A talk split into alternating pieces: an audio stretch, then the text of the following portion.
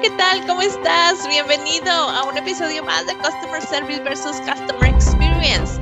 Soy Yami Almaguer Gil y soy autora del libro del mismo nombre, este libro que tengo aquí conmigo y me da un gustazo tenerte aquí una vez más. ¿Qué crees? Hoy nos toca invitado. Y hoy tengo un invitado que me emociona muchísimo porque él trabaja para una gran empresa. Déjame te lo presento. Su nombre es Leonardo González. Leonardo es diseñador gráfico con maestría en mercadotecnia y su experiencia viene desde ser coordinador de mercadotecnia, pasando por analista de e-commerce, manager de contenido del usuario y en los últimos años se ha, se ha desempeñado, perdóname, como gerente de Customer Experience, en donde actualmente está colaborando para la empresa Innova Sport. Entonces, el día de hoy nos trae prácticas muy buenas, te van a encantar. Quédate aquí, no te lo puedes perder porque Leonardo nos ha compartido a ti y a mí experiencias súper prácticas, tips súper prácticos que estoy segura que te van a ayudar y que vas a poder también implementar en tu empresa. No te vayas, continuamos y bienvenido. Hola, ¿qué tal? Bienvenidos a un episodio más de Customer Service vs. Customer Experience. Y hoy es episodio de invitado, como ya te lo acababa de comentar. Y yo voy a entrar directo en materia, porque ya lo tengo aquí presente y estoy muy emocionada que esté con nosotros Leonardo González. Leonardo, como ahorita te comenté, eh, tiene experiencia y bastante en Customer Experience porque ha pasado por diversas empresas de marcas muy reconocidas. Y esta vez dije, yo quiero saber más de él y de sus mejores prácticas. Leonardo, bienvenido bienvenido. Gracias por estar aquí, por aceptar la invitación. Hola, Yami. Todo lo contrario, encantado de estar aquí, muy feliz, muy emocionado y un poco nervioso. no te pongas nervioso, todo va a ser una platiquita porque estoy segura que nos vas a poder compartir muchas prácticas que les va a encantar a las personas que nos escuchan, a la audiencia. Está bien variada mi audiencia, me encanta porque yo cuando escribí el libro lo escribí pensando en directores, tomadores de decisiones y la audiencia se ha esparcido por todos lados y entonces creo que a todo mundo le, eh, le sirven las recomendaciones que les podamos eh, dar. Y a la audiencia también me han comentado que les gusta mucho que tenga invitados porque les gusta mucho saber las mejores prácticas de nuestros invitados. Entonces, Leonardo, cuéntame, ¿Cómo te llegas a posicionar, a posicionar como un líder de Customer Experience? ¿Cómo empieza tu carrera profesional? Tú cuéntamela mejor. Mira, pues empiezo por ahí del 2013. Yo, yo empiezo a estudiar diseño, diseño gráfico como tal, y se da la oportunidad de trabajar tempranamente. Seguía estudiando y, me, me, contrataron en Televisa Radio, allá en Ciudad de México. Yo soy chilango. Ok. Este, actualmente estoy en Monterrey, pero en ese entonces en Ciudad de México me dieron la oportunidad y creo que desde ahí pues algo, algo en mí se prendió, ¿no? Algo en mí cambió, porque en Televisa Radio pues hay diferentes segmentos, hay diferentes estaciones. Haz de cuenta que una va para el, el, segmento pop, este, chicos jóvenes. Okay. Y, y, otro para el noticiero, y otro para la, la música de banda, la, la, regional mexicana, y otro pues para gente, pues para los abuelitos, ¿no? Entonces, en términos generales, pues tienes que estarte poniendo el sombrero de cada uno y, tratando de, impactar a esta audiencia, ¿no? En Televisa empiezo, duró pues por ahí de dos años y eso fue lo que me cambió. Eh, o, el mensaje fue, debo de entender a mi audiencia, ¿no? Debo de, de escucharlos, debo de estar con ellos para saber qué ofrecerles, qué soluciones poder darles, ¿no? Después me cambio a, otro proyecto llamado Cinemagic, que es una cadena de, cines, muy pocos cines, pero el, pues la filosofía me gustó. Ellos al contratarme me decían que este, querían llevar el cine que se veía en Nueva York, en Los Ángeles, al mismo tiempo en comunidades pequeñas de, de México. Ah, ¡Qué padre! Entonces dije, oye, pues suena padrísimo, pero también, este, pues entender al segmento, entender cómo impactar entender las necesidades, pues fue factor clave, ¿no? Entonces, pues siempre como que esa constante de, de, querer saber más del cliente, esa curiosidad, pues me ha marcado, ¿no? Este, doy un salto a Best Buy, donde en Best Buy, pues también una empresa que hoy ya no está este, por, por pandemia, pero realmente con un espíritu súper enfocado en el, en el, cliente y también en el empleado, ¿no? En el cliente interno. De ahí el mensaje, cada lunes, toda la organización se ponía su blue shirt, ¿no? Todos éramos parte del staff. Entonces eso me, me encantó y también me transmitía esa congruencia, ¿no? Debemos de ser congruentes no solo con, con el cliente, sino con todo el equipo, ¿no? Sí. Si realmente eres empático, auténticamente lo eres con todos, ¿no? No es como, solo con quien me conviene. Sí. Este, y, y pues prácticamente eso me lleva a, a dar el salto a Innova Sport. Innova Sport, como, como sabes, es una empresa que, que transmite los valores de, de, de mejorar la vida de, de, los, de los clientes a través del deporte. y, y, con ellos o con esta empresa, pues se, se, abren muchas posibilidades, ¿no? De empezar a, a experimentar, a optimizar, pero también a hacer más esfuerzo por entender al cliente. Y esto es lo que me lleva, no importa en dónde esté, yo, yo estoy firme en que pues, pues siempre va a haber un cliente interno, externo, producto, servicio, siempre va a haber este, algo que solucionar o algo que mejorar o algo que innovar. Y, pues es mi constante, ¿no? Este, y esa es la obsesión por, por, mejorar la vida de los demás. Wow, me encanta. Has dicho, mira, hice aquí mis apuntes porque me llama la atención que lo de que empiezas desde que empiezas en el radio, cómo la audiencia y cómo podemos luego, luego identificar que esa audiencia que escucha el radio o la audiencia que ve televisión es el cliente. Cuando doy los cursos eh, de capacitaciones en las empresas, trato de llevar este mensaje para que nos demos cuenta que tengo un hashtag, hashtag todos tenemos clientes. No importa ni el giro, no importa ni la posición, ni lo que estés haciendo, siempre que estás dando tu producto o servicio a alguien, ese es tu cliente. Entonces me gusta mucho que desde ahí luego, luego lo identificaste y, y, tienes que ver y escuchar y conocer a la audiencia para entonces complacerle, en este caso, con el tipo de música según el segmento, según a lo mejor hasta la generación, etcétera, ¿no? Y otra cosa que rescato también, que es sumamente importante de los elementos que, que mencionas, es lo de Best Buy. Eso de ponerse la camiseta azul, este tipo de empresas que tienen estas prácticas que a mí me gusta mucho mencionarlas y gracias por traer la colación, para que las empresas más pequeñas se den a la tarea de hacer este tipo de cultura. ¿Qué, tan, qué importante es hacer este tipo de cultura interna para que sea percibida por el cliente externo, verdad?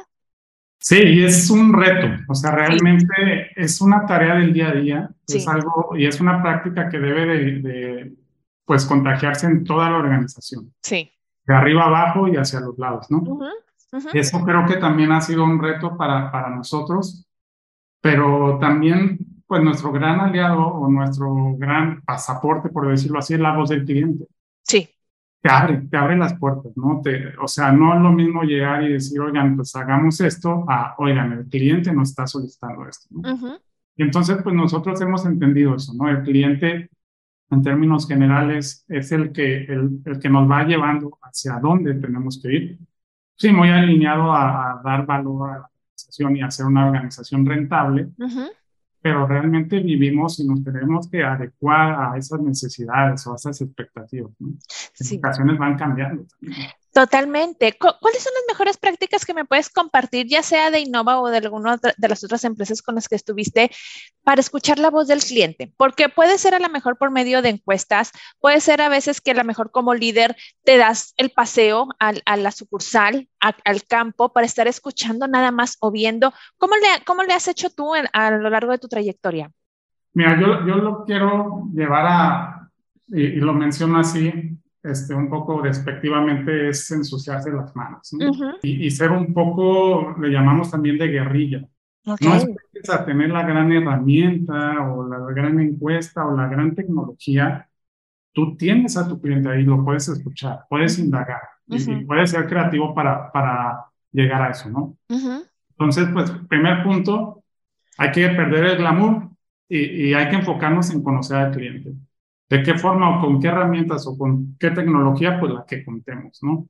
Eso es importantísimo. Una cosa te va llevando a la otra. ¿Por qué? Uh -huh. Porque pues la, el segundo tip que te puedo dar es construir los customer journeys, ¿no? Sí. Pero qué detalle. Y eso también es, es algo que tenemos los especialistas en CX. Yo todo tiempo, a todo momento estoy construyendo journeys, ¿no? Mm. Voy a comer unos tacos y veo desde que me estaciono, cómo me reciben, cuánto tiempo se tardan, la temperatura, todo eso. Todas esas experiencias pues las debes ir registrando. ¿no? Entonces, pues aquí, este, uno conoce al cliente, profundiza, indaga, no te quedes con lo que te dice la, la herramienta o la tecnología, porque en ocasiones nosotros tenemos analíticos que, que mencionan cierto comportamiento, pero luego ya interactuando con el cliente te das cuenta que no es por ahí, ¿no?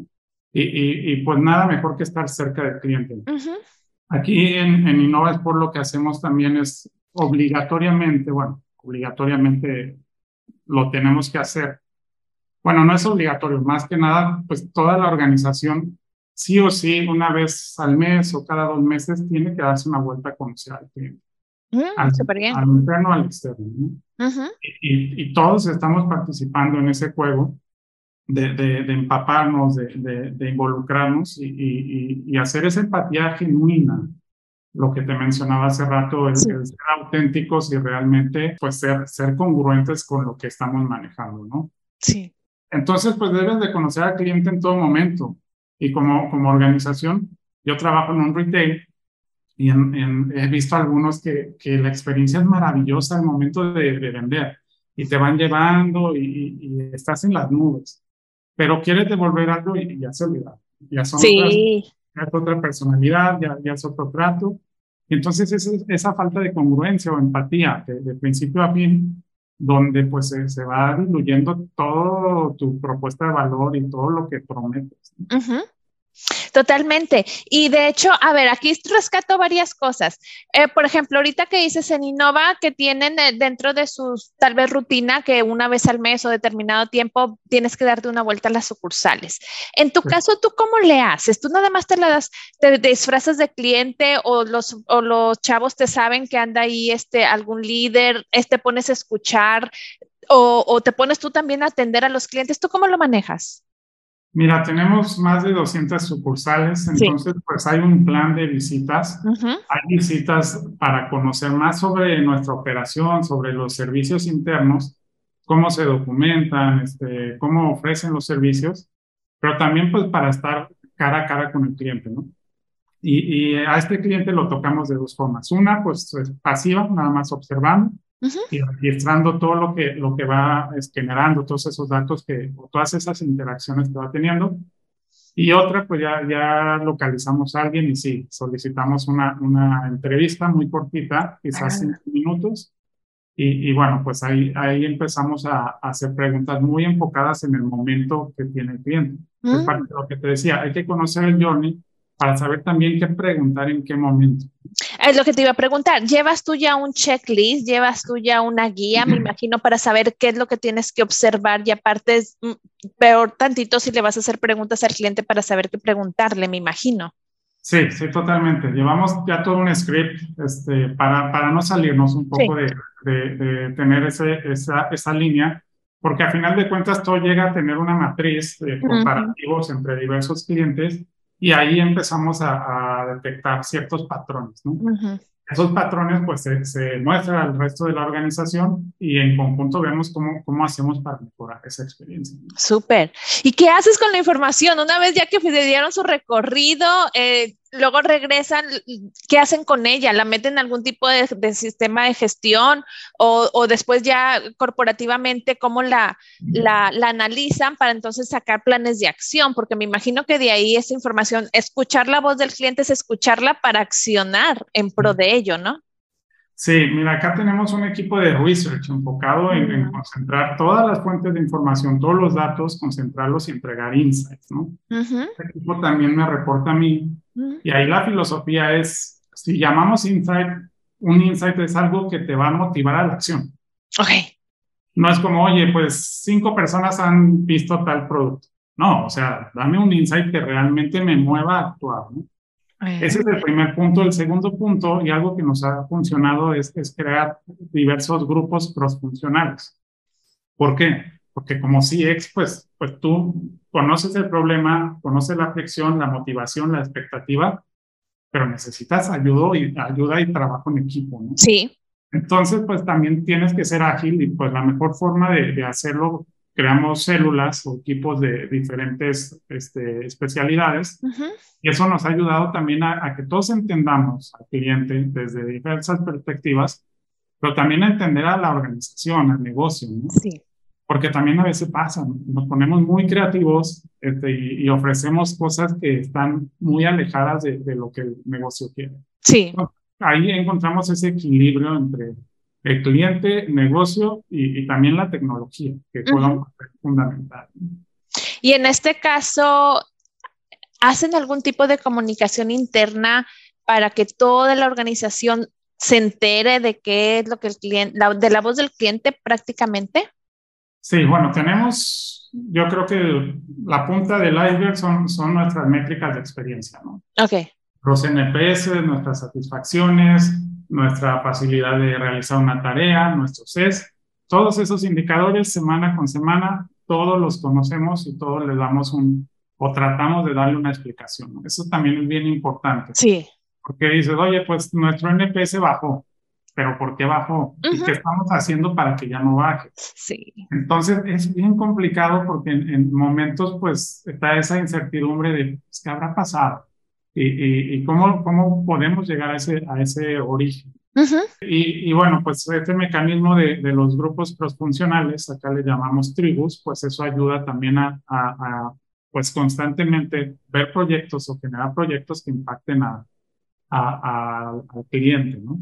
¿Cómo funcionan estos grupos que, mencionas, estas tribus? O sea, eh, ¿de ahí salen las, las acciones? Eh, ¿Ellos analizan los resultados o la información? Digamos que esa información que tiene Research la plasma en un ah. Customer Journey Map o un Service Blueprint, dependiendo el tipo, y ahí pues todos estamos, o es nuestra guía, ¿no? De, oigan, pues esto es lo que está pasando en este determinado proceso, le pasa a tantos clientes, ¿no? ¿Qué hacemos del lado comercial, del lado marketing, de, operación? Y, y, en conjunto empezamos a generar ideas que, que vayan este, pues ayudando a, a, mejorar esa experiencia. También es bien importante decir que pues estamos optimizando. Es una cultura de aprendo, aplico, aprendo, aplico. Es algo muy iterativo que también te ayuda a, a puntualmente a la necesidad del cliente. Me imagino que cuando comentas esta dinámica de aprendo, aplico, es, es como bajo una experimentación, ¿no? A lo mejor es como que, bueno, lo ponemos y a ver cómo sale y si no va para atrás y este tipo de, de situaciones. Exactamente, tenemos diversos laboratorios, por decirlo de alguna forma, este, donde corremos esos pilotos y vamos validando qué es lo que está funcionando, qué es lo que debemos de modificar y, pues hemos tenido buenos resultados. Oye, Leonardo, ¿y estas personitas de las tribus, ellos están, para eso son contratados, esa es su labor, esa es su descripción de puesto, o ellos pertenecen a otro departamento en el que están haciendo su operación y aparte eh, participan para dar estas ideas y acciones eh, como parte de estas tribus? Mira, de momento nuestros stakeholders, pues ellos son los que proponen a, los champions de, cada, tribu.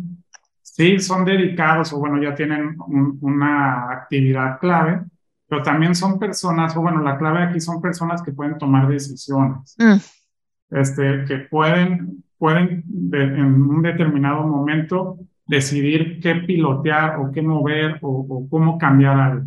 Eso es bien importante porque si no te topas con que tienes que vivir esa burocracia y es muy complicado avanzar, ¿no? Sí. Entonces, pues sí, son personas que ya tienen una agenda y que pues van creándose otra, ¿no? O van, van este, evolucionando a, a impactar a estos proyectos. Eh, y es que te pregunto por lo siguiente, para, porque es una de mis recomendaciones cuando doy consultorías a las empresas es precisamente, vamos a formar equipos heterogéneos que, que eh, pertenezcan a diferentes áreas para que de ahí salgan las acciones relacionadas con una, vaya la redundancia, una acción derivada de la voz del cliente. Aquí por lo que me encuentro, me encuentro en las empresas, más que nada en las pymes, es que las personas, eh, como tienen ya su operación entonces, que, hacen como un voluntariado, les mandas una convocatoria a ver quién quiere participar en estos equipos heterogéneos, pero realmente su mente, su corazón y todo está en la operación y esto lo hacen como para cuando tenga tiempo. Entonces resulta todo un reto, un desafío y muchas de las veces no funciona porque las personas realmente no están comprometidas con esta otra, esta otra actividad, se puede decir. Entonces por eso te pregunto que ustedes que son una empresa más grande, las personas están 100% full time acá eh, haciendo lo de, la, lo de la tribu o ellos tienen su operación, pero aparte están muy comprometidos con estos nuevos proyectos? Mira, hemos vivido eso y al principio se, se vive, ¿no? El, que no ponen atención y es que no pude entrar o que solo, solo, trabajan en las juntas o en las reuniones y se olvidan de sí. eso. Lo hemos vivido este, pero, pero es algo que también tenemos que ir solicitando, como cualquier empresa con, con la experiencia, ¿no? Sí. Aquí el mensaje sí sería, pues depende mucho de los recursos y las estructuras, pero haz la prueba y si funciona, pues levanta la mano. Oye, esto podría funcionar si tuviera no el 30% de mi tiempo enfocado, ¿no? Si fuera un 80, funcionaría más, ¿no? Ya. Ok, muy bien. Entonces aquí las personas ellos mismos deberían de evaluar también es como parte de su experimentación. ¿Puedo y quiero pertenecer a esta, a esta tribu o simplemente mi operación ni siquiera me lo permite? Entonces no puedo o realmente levantar la mano y decir, dame más de este lado que de este otro.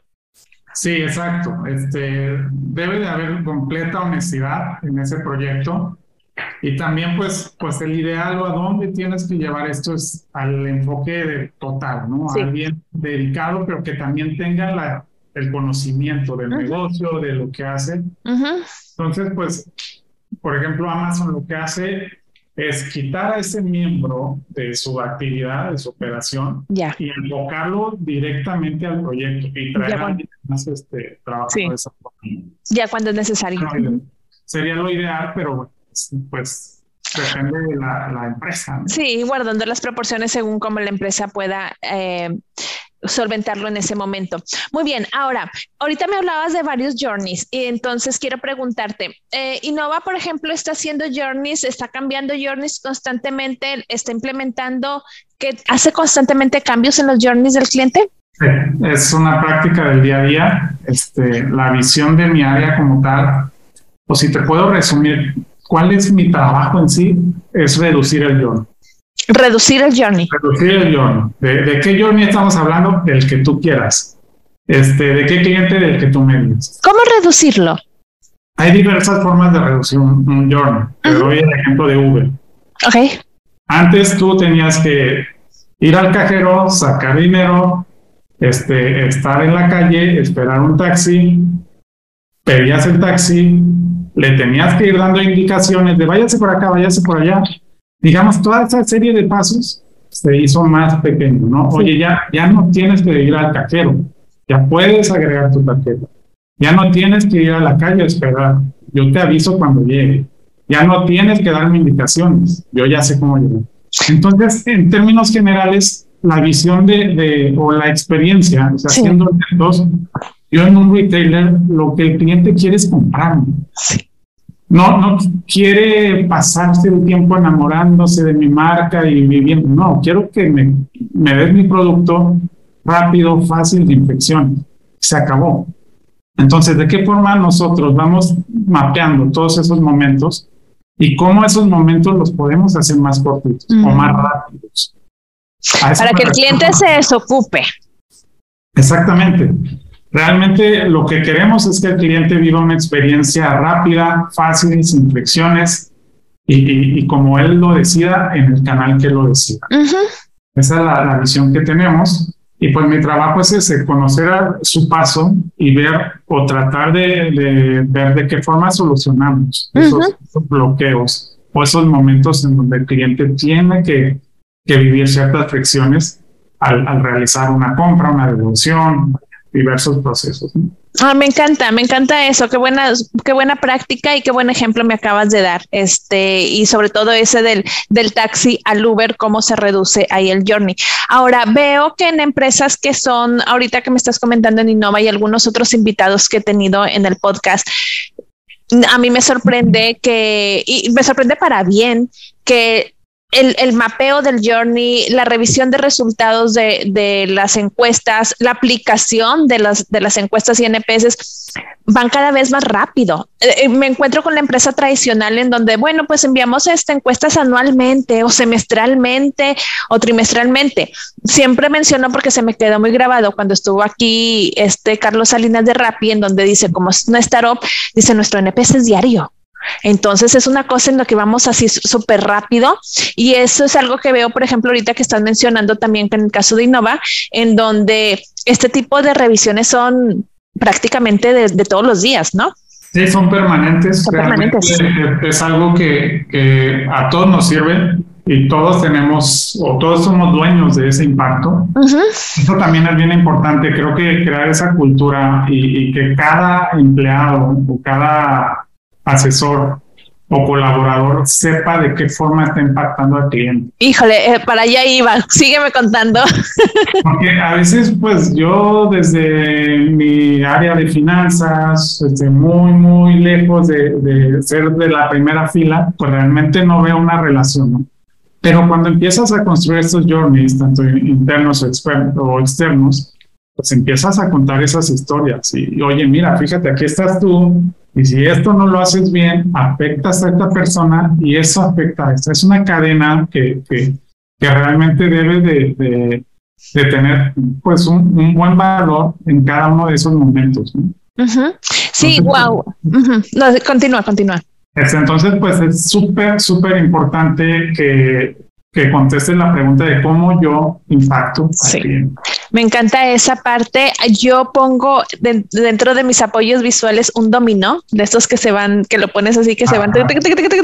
Así lo pongo para poderlo visual, que tú eres una de esas piezas y hagas o no hagas, o sea, lo, que dejes de hacer o lo que hagas, la decisión que tomes, va a afectar finalmente toda la cadenita, toda la cadena de suministro. Entonces, qué, qué padre que, que nos lo cuentas de esta forma. Ahora, debes de tener muchos retos, Leonardo. O sea, estamos trabajando con gente y creo que, y, y lo menciono también en mis cursos y siempre les digo, el mayor detractor del servicio y la experiencia del cliente son los mismos colaboradores.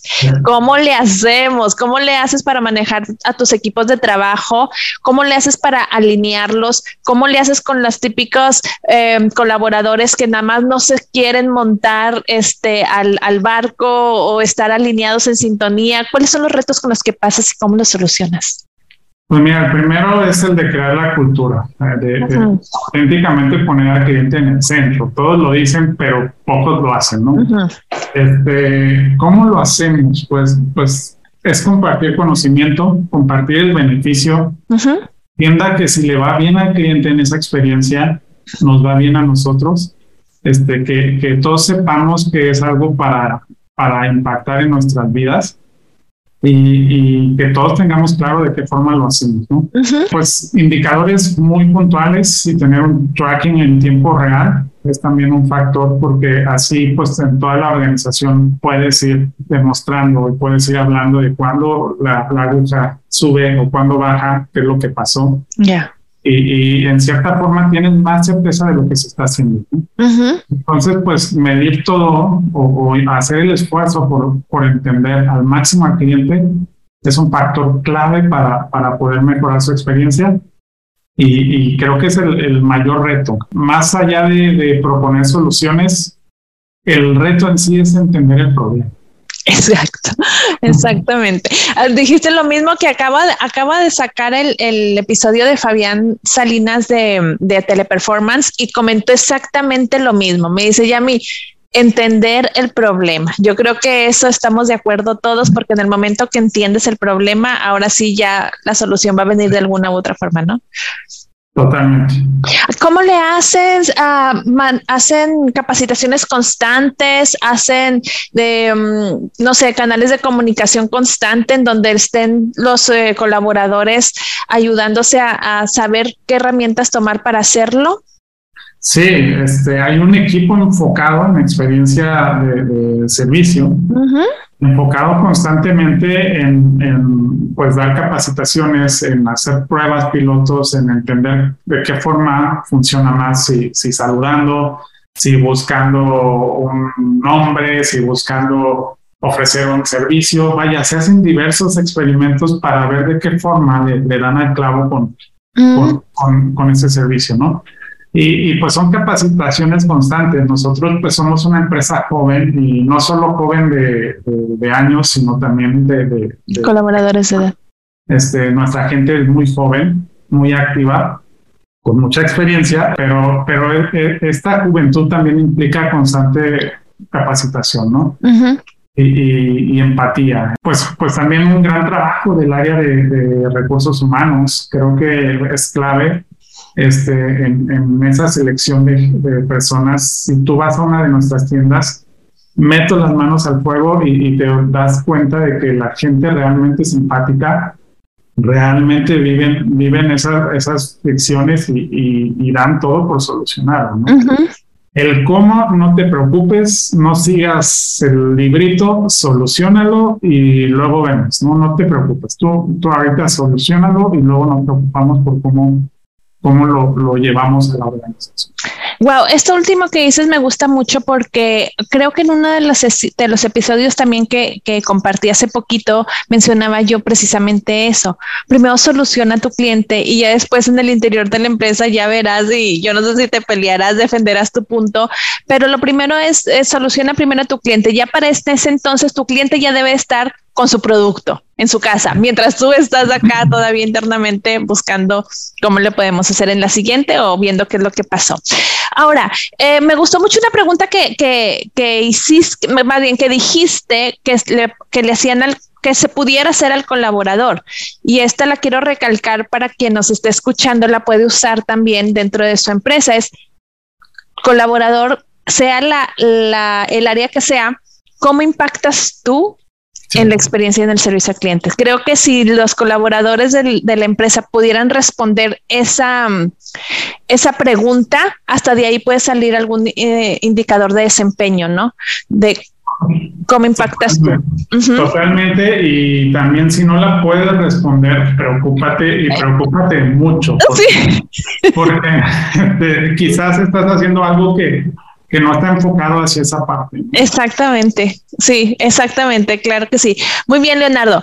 Ay, ya se está pasando bien rápido el tiempo. Estoy viendo el tiempo y tengo aquí todas mis preguntas todavía que te quiero hacer. Pero bueno, dime, ¿cuál es tu, tu superpoder? Ahora sí de Leonardo, ¿cuál, ¿tú cuál consideras que es tu superpoder para poder liderar estos equipos de, de experiencia del, del, cliente, del usuario? Pues mira, yo, yo soy muy, muy de, sí, sin lugar a dudas tenemos que ser reactivos.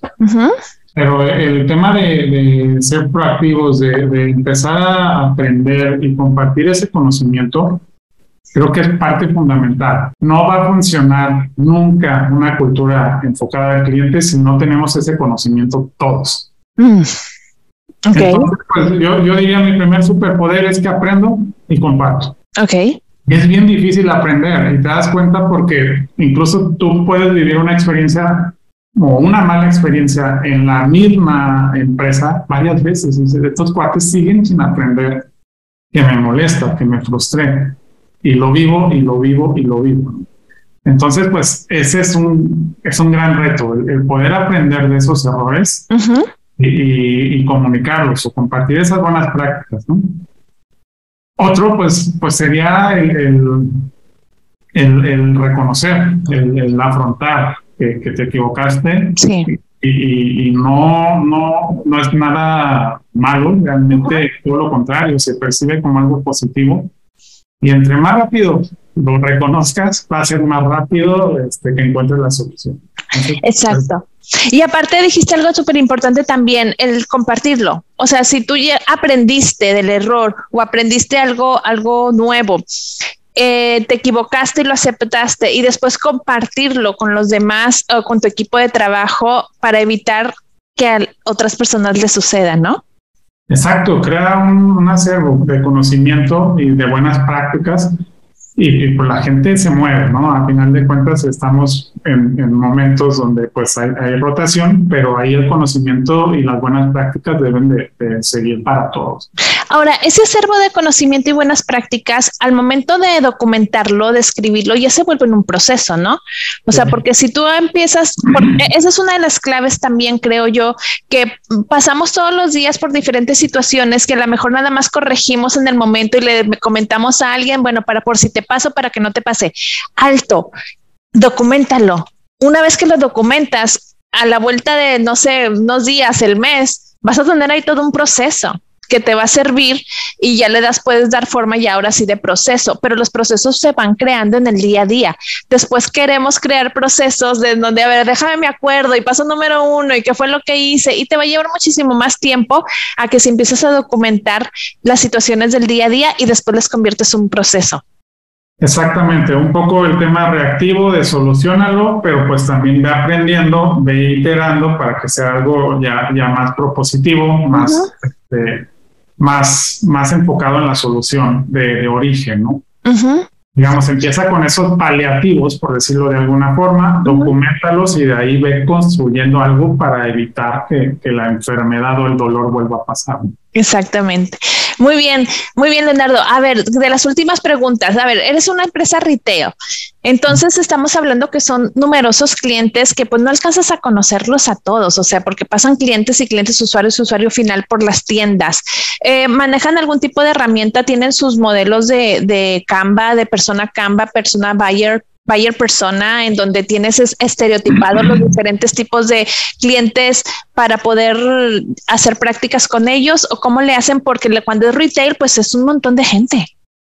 Claro, me encantaría compartirte alguno porque son sumamente divertidos. Realmente llegamos hasta el punto de decir, si esta persona estuviera viendo una serie en Netflix, ¿cuál sería? Entonces, pues sí, tenemos muy, muy definidos nuestros, nuestros clientes. Algunos son los que conocemos, otros son los que nos gustaría impactar mm. por temas de negocio y, y pues que es viable pero sí, tenemos descripciones muy, muy completas donde pues prácticamente pues ya sabes quién o qué tipo de persona es a la que debemos de, impactar o de qué forma. Y cuando tienen ese tipo de, personajes, ahora sí, de clientes convertidos en personajes, me imagino que toda la gente de sucursales pues sabe, ¿no? Los conoce y se deben de dirigir a ellos con diferente vocabulario, diferente forma. ¿Es así? Sí, debes de cuidar el tono, la forma, cómo, cómo atiendes. Hay, hay gente, digamos, apasionado por el deporte, hay, hay personas que apenas están aprendiendo, son más tímidos. O el típico que va y nada más se compra toda la vestimenta y luego no hace nada de ejercicio.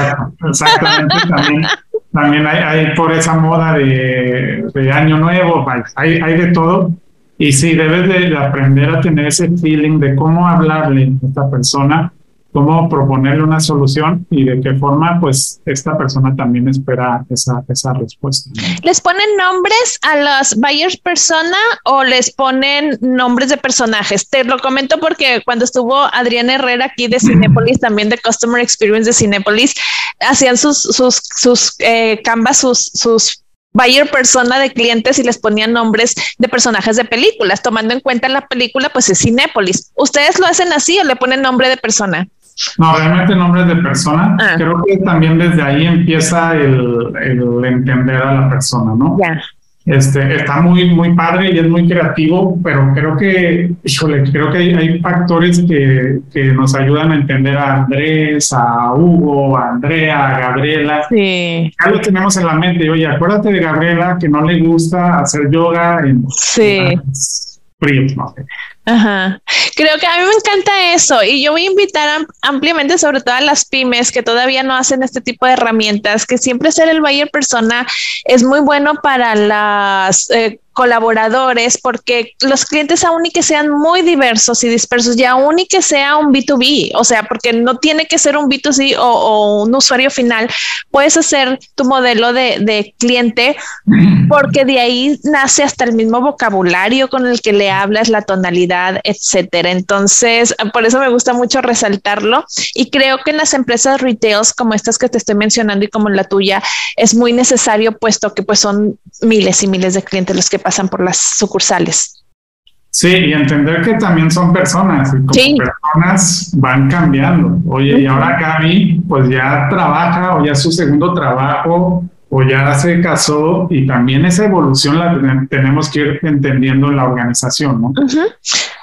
Sí, totalmente. Y aparte, no me dejarán mentir que dentro del mismo journey, el mismo cliente se va transformando. Uno es cuando llega nada más a la tienda a ver, otra es cuando ya se decidió y esa misma persona al momento de darte el dinero ya se transformó y más cuando va a hacerte alguna devolución en el servicio postventa, es otra persona. Entonces creo que también el cliente va teniendo diferentes eh, personalidades desde que llega hasta que se va o regresa a la postventa. Sí, totalmente. Mira, yo, yo soy muy de la idea que nosotros no creamos experiencia. La, la crea el que la vive. Ok. Entonces, ese, ese conjunto de interacciones, pues van definiendo un sentimiento. No es lo mismo la persona que va de malas a comprar un regalo que lo obligaron porque pues se va a casar tu, tu hermana y tienes que comprarle algo. A esa persona que va a correr su primer maratón y está muy motivada y quiere saber qué onda con, todos esos productos.